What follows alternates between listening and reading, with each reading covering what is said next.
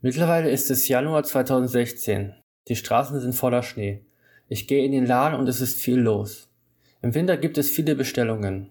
Bei Essenslieferdiensten gibt es quasi auch eine kleine Sommerpause. Radim hatte es schon Anfang Herbst angekündigt, dass wir im Winter viel Geld verdienen werden. Der Laden wurde vor Weihnachten umgebaut. Unsere Sessel sind durch eine größere Küche gewichen. Auch wo unsere Sessel waren, ist jetzt eine größere Küche. Die ist jetzt locker doppelt so groß als vorher.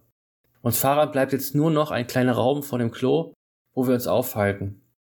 Und auch nur da dürfen wir rauchen. Der Tisch mit dem Computer ist im großen Raum neben unserem kleinen Raum. Die alte Küche wurde zum Abstellraum umfunktioniert. Ich komme an und ziehe meine Jacke aus. Auch während der Kälte von ganzen minus zwei Grad reicht mir während der Arbeit eine Strickjacke. Ich hole meine Zigaretten vor dem Ordner- und Abstellraum raus und zünde mir eine an. Ich lege meine Beine auf das Regal und ziehe genüsslich an meiner Zigarette. Darauf habe ich den ganzen Tag schon gewartet.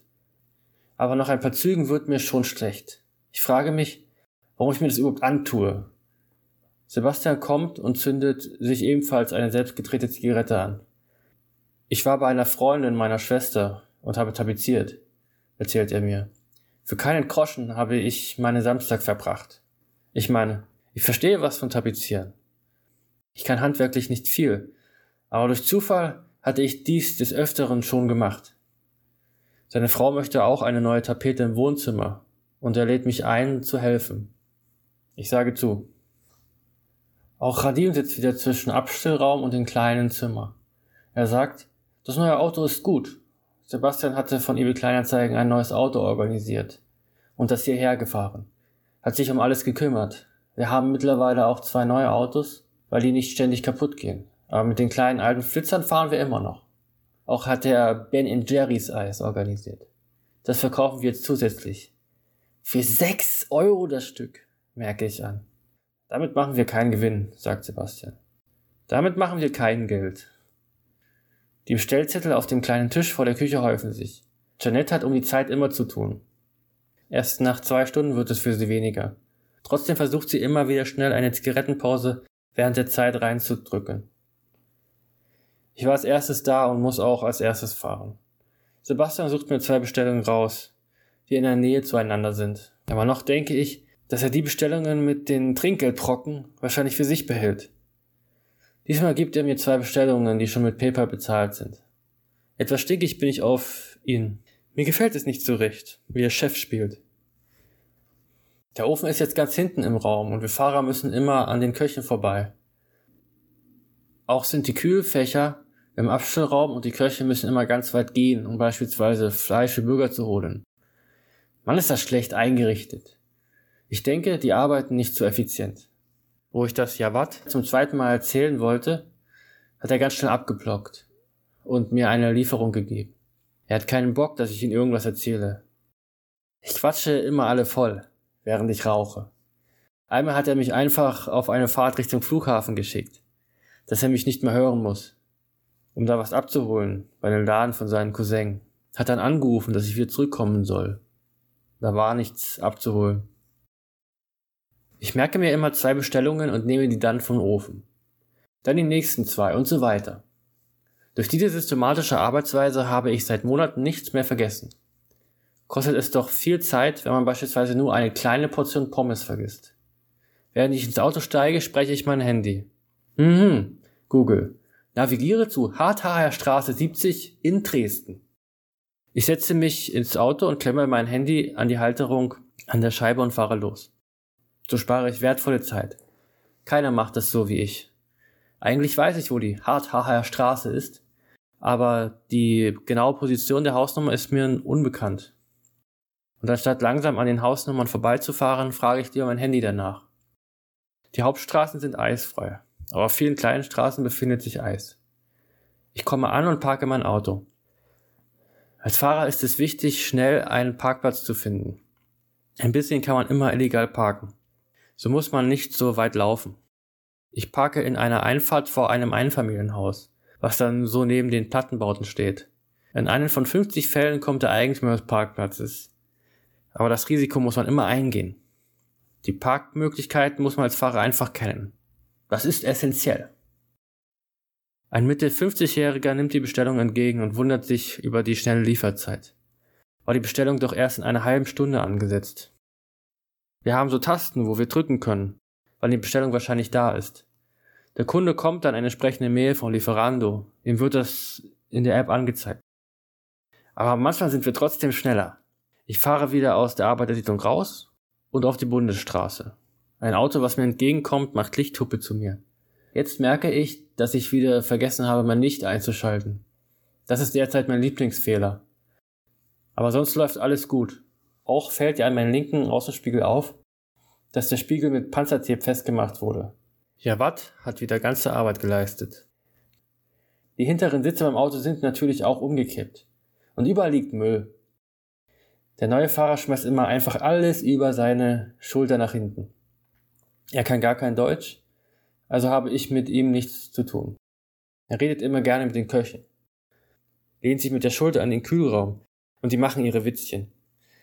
Ich fahre schnell zur Tankstelle, schmeiße den Müll weg und sauge das Auto aus. Die zwei Euro berechne ich Radim dann immer. So sieht er, dass ich kurz angehalten habe und das Auto ausgesaugt hatte. Eigentlich hat es nur ein Euro gekostet, diese Staubsauger an der Tankstelle. Auch tanke ich für 20 Euro und fahre wieder zurück. Heute ist Christoph wieder da. Er verkauft Versicherungen und macht da schon eine Menge Geld. Er hat ein gutes Auto und scheint gescheit zu sein.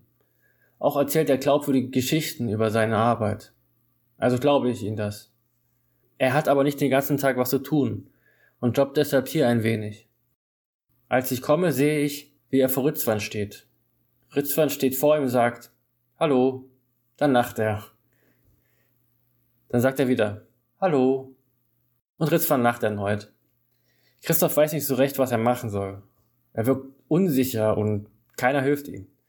Ist er doch eigentlich ein kecker Typ. Ich bin etwas froh, dass Ritzwan nicht mir auf die Eier geht und schreibe derweil eine Bestellung auf einen Post-it-Zettel, während Jeanette wieder einmal raucht. Ich gehe in die Küche und stecke den Post-it an die Pinnwand für die Köche. Ich hatte Ritzwan heute schon angeschrien und er weiß, dass ich sauer bin. Mit Nein habe ich ihn heute angeschrien. Ist nicht meine Schuld, dass er hier im Land nur arbeitet und sonst nichts zu tun hat. Mir sind die Gespräche einfach zu dumm. Es funktioniert halt nicht auf Dauer zu kommunizieren, wenn man nicht dieselbe Sprache spricht. Vielleicht haben andere Gefühlsmenschen mehr Spaß daran, aber ich möchte das nicht. Jetzt ist ihm klar, dass wenn er mich anfasst, eine bekommt. Also lässt er mich eine Weile in Ruhe. Wie es sich für einen Bully so gehört, lässt er mich jetzt in Ruhe. Bis ich mich wieder beruhigt habe. Dann wird er erneut Spaß machen. Christoph fährt seine Lieferung aus. Und ich danach auch. Für mich geht es in so eine Dorfgegend an der Seite der Stadt. Die Straßen sind ja nicht so stark befahren. Es geht ziemlich steil die Straße hoch. Die Straße weiter oben ist voller Eis. Und ich beginne runter zu rutschen. Mir bleibt nur die Wahl, Vollgas zu geben. Die Reifen drehen durch auf dem Eis. Und es qualmt.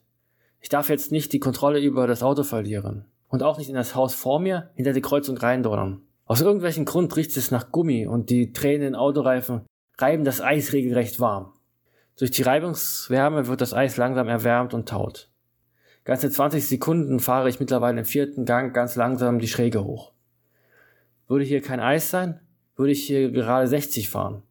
Während der Reifen gewaltig qualmt, erreiche ich die Kante und fahre doch ganz sicher weiter. Schlittere nicht in das Haus vor mir rein. Alles ist gut gegangen. Dann klingel ich an einem Tor. An dem Fenster schräg darüber höre ich die Kunden. Die scheinen zu tratschen. Sie hören die Klingel nicht und ich muss nochmal klingeln. Die Mutter macht auf und ruft die junge Frau nach unten. Diese nehmen ihre zwei Gerichte entgegen und ich fahre wieder zurück. Die Straßen sind mir relativ unbekannt. Ich kenne den Vereitungsgrad nicht. Die Schräge kann ich auf keinen Fall runterschlittern und wähle eine andere Route zurück. An den großen Kreuzungen drehen die Räder auch immer etwas durch beim Losfahren. Das finde ich cool. Wenn ein Auto vor mir fährt, halte ich jetzt immer den doppelten Abstand. Auf jeden Fall fahre ich wieder zurück. Wieder muss ich auf die nächste Lieferung warten. Radim steht am Tisch vor den Bestellungen und schaut, was als nächstes fertig ist.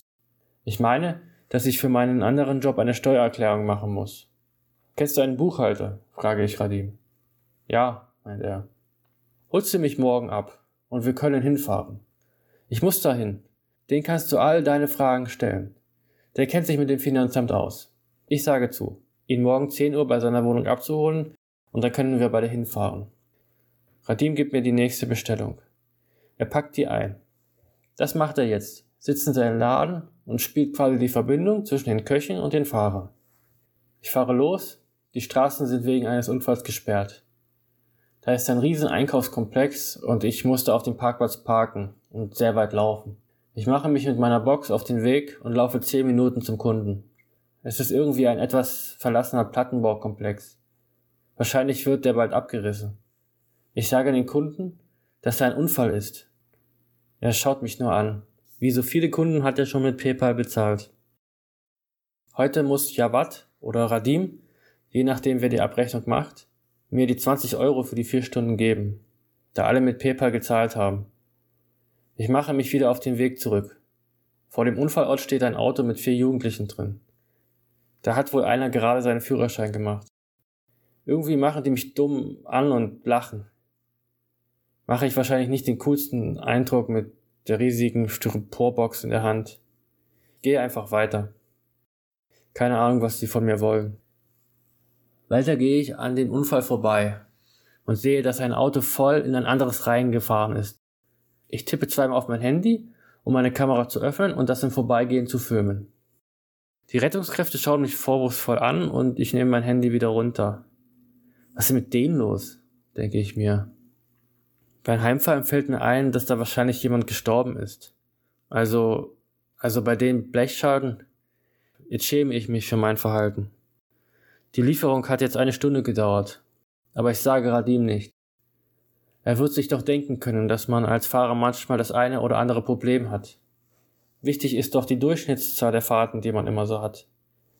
Klar sind manchmal alle Ampeln rot und das Android-Handy macht eine Neustart und aktualisiert 15 Minuten alle 70 Apps. Ja, Google Maps ist jetzt nicht. Ich mache lieber selbstständig meinen Job, ohne den Chef von jedem Problem zu berichten. Als ich wieder da bin, lehne ich mich an die Wand und ich und Radim warten auf das nächste fertige Essen.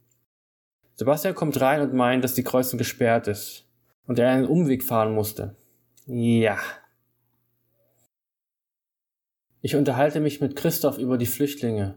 Ich sehe die manchmal zu sechst oder so, wenn ich mit dem Fahrrad nach Hause fahre. Also ich bin dann schon immer froh, dass ich mich auf dem Fahrrad befinde. Ich meine, dass wir die jungen Leute brauchen und dass die Flüchtlinge die niedrigen Geburtenzahlen in Deutschland ausgleichen werden. Christoph meint, ich dachte das auch mal, aber mir haben Freunde gesagt, dass sie gar kein Interesse haben, hier zu arbeiten. Das Gespräch ist schnell beendet. Christoph will früher Schluss machen und er bittet Radim, mit ihm rauszukommen. Ich sehe, wie beide freundlich miteinander reden und diskutieren. Ich fahre noch ein paar weitere Bestellungen. Einer hat noch mit Bargeld bezahlt. Ich mache meine Abrechnung und bestelle eine Salami-Pizza bei Faris. Ich weiß immer nicht so recht, welche Pizza ich nehmen soll. Tuna, Schinken, Dönerfleisch, vegetarisch, Hawaii und so gibt's. Salami ist immer schön mit Fleisch. Vegetarisch, wenn man nicht schon wieder Fleisch essen will.